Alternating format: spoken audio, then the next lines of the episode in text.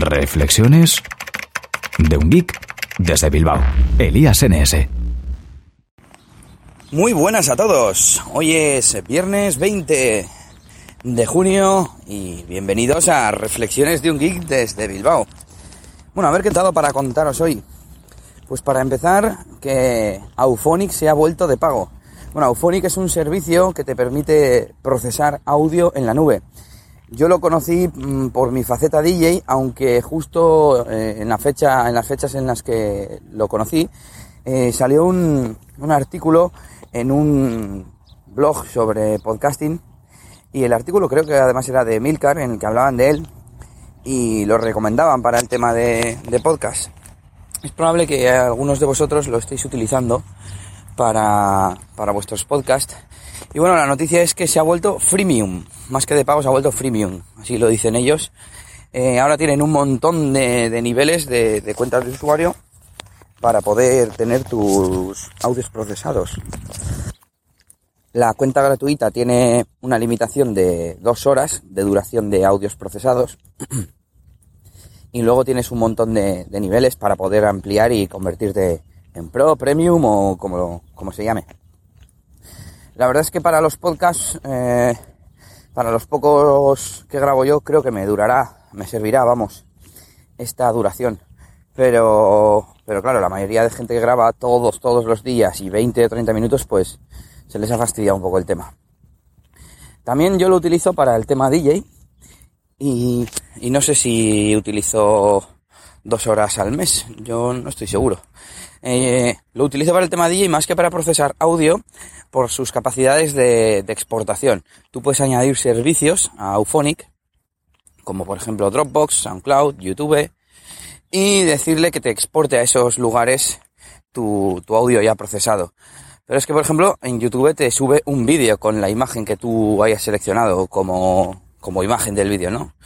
Eh, te, exporta eso a SoundCloud con la portada también, con todos los datos, los metadatos de, que hayas rellenado.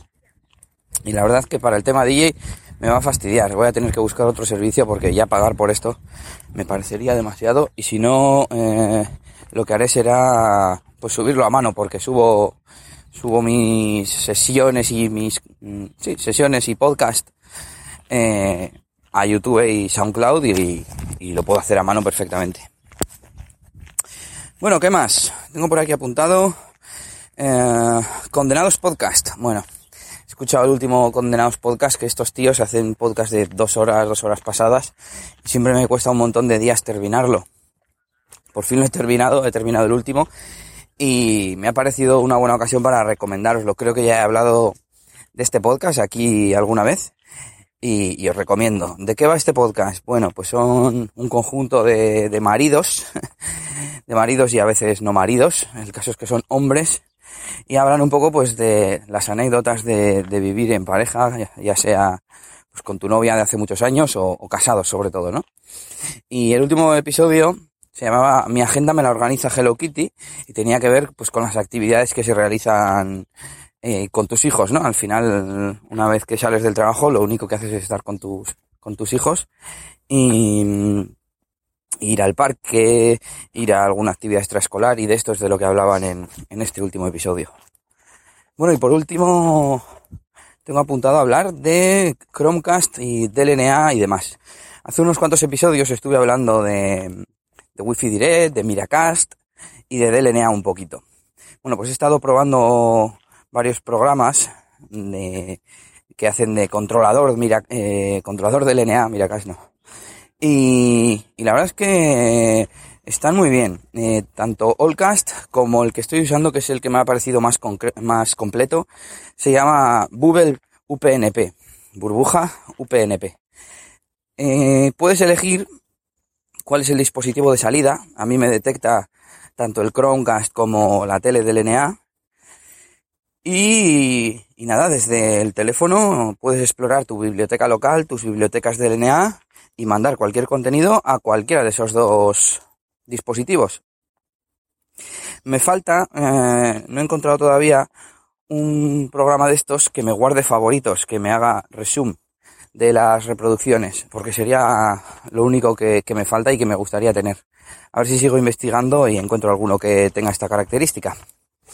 Y la verdad es que Chromecast de momento lo estoy usando para escuchar iVoox en el salón, para ver alguna foto de vez en cuando, y el tema del vídeo, pues me pasa, me pasa lo que acabo de contar, que no hay ninguna aplicación que guarde Resume y me lo mande al Chromecast, con lo cual estoy utilizando la aplicación del NAS, eh, del Synology, que se llama de ese vídeo, que este sí te guarda favoritos. Cuando le das a reproducir un episodio que tienes a medias, te pregunta, ¿quieres continuar donde lo dejaste? También me estaba acordando de Plex, de cuando probé Plex, que también te guarda automáticamente las posiciones donde dejas los, los capítulos y películas. Y estoy por volverlo a instalar y volverlo a probar porque es un poco la solución más completa. Tiene el poder ver todo organizado en la televisión con, con carátulas y demás. Tiene para continuar viendo lo que estabas viendo, pero tiene el fallo de que no se puede bueno, no se puede, sí se puede. No se puede controlar desde el teléfono, iba a decir. Sí se puede, pero ya entonces, ¿para qué narices tienes todo el tema de las carátulas, no?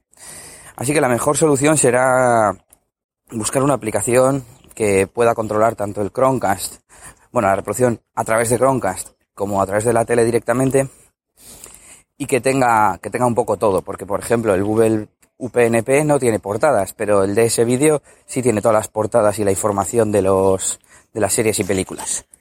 Así que así ando en la investigación de mi sistema perfecto para ver multimedia en el salón y bueno, seguiremos informando. Hasta aquí el, episodio de hoy de Reflexiones de un Geek desde Bilbao. Y nos escuchamos en la siguiente. Así que agur agur. Esto ha sido todo por este capítulo. Pronto, Elías tendrá más cosas de las que hablaros en Reflexiones de un Geek desde Bilbao. Hasta la próxima. Y recuerda que puedes buscar a Elías Gómez en Google Plus o en Twitter, arroba ElíasNS.